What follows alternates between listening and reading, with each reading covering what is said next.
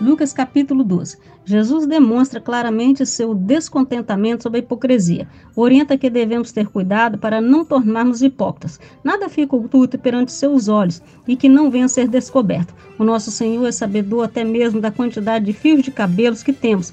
Ele nos criou com amor infinito, maravilhoso. Não tememos ao homem, mas sim o nosso Deus soberano. Não devemos estar preocupados em juntar bens. Aqui Jesus diz sobre um homem que passou toda a sua vida juntando bens e dinheiro, morreu e em toda a sua vida não contribuiu nada para Deus. Devemos viver um dia de cada vez, sem ficarmos nos consumindo pela ansiedade e preocupação.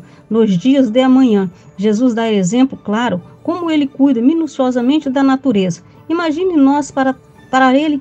Jesus sabe de tudo que precisamos, devemos confiar mais. Precisamos estar preparados para sua volta. Ele dá exemplo do ladrão que chega silencioso e sem que ninguém espera. Ainda sobre a sua volta, ele fala sobre um empregado infiel Diz que certo senhor deixou seu servo sobre seus, seus cuidados de um administrador, confiando que cuidasse de todos seus servos bem alimentados e seguros. Aconteceu que o senhor estava demorando a voltar e ele parou de cuidar. Assim será a volta de Jesus. Voltará no momento que não estamos esperando e vai punir a todos pelo trabalho mal feito. Jesus espera que todos devemos estar prontos fazendo e vivendo o bem. A vida cristã traz divisão.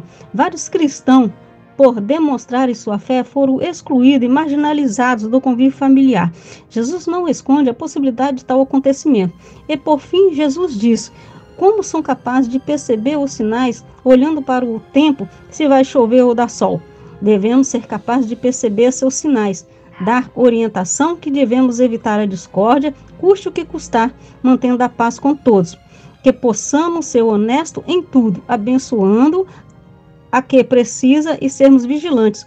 Vivendo assim, estamos promovendo uma vida saudável com benefício a todos. E o mais legal é, é importante, estaremos preparados para a chegada do nosso glorioso Deus.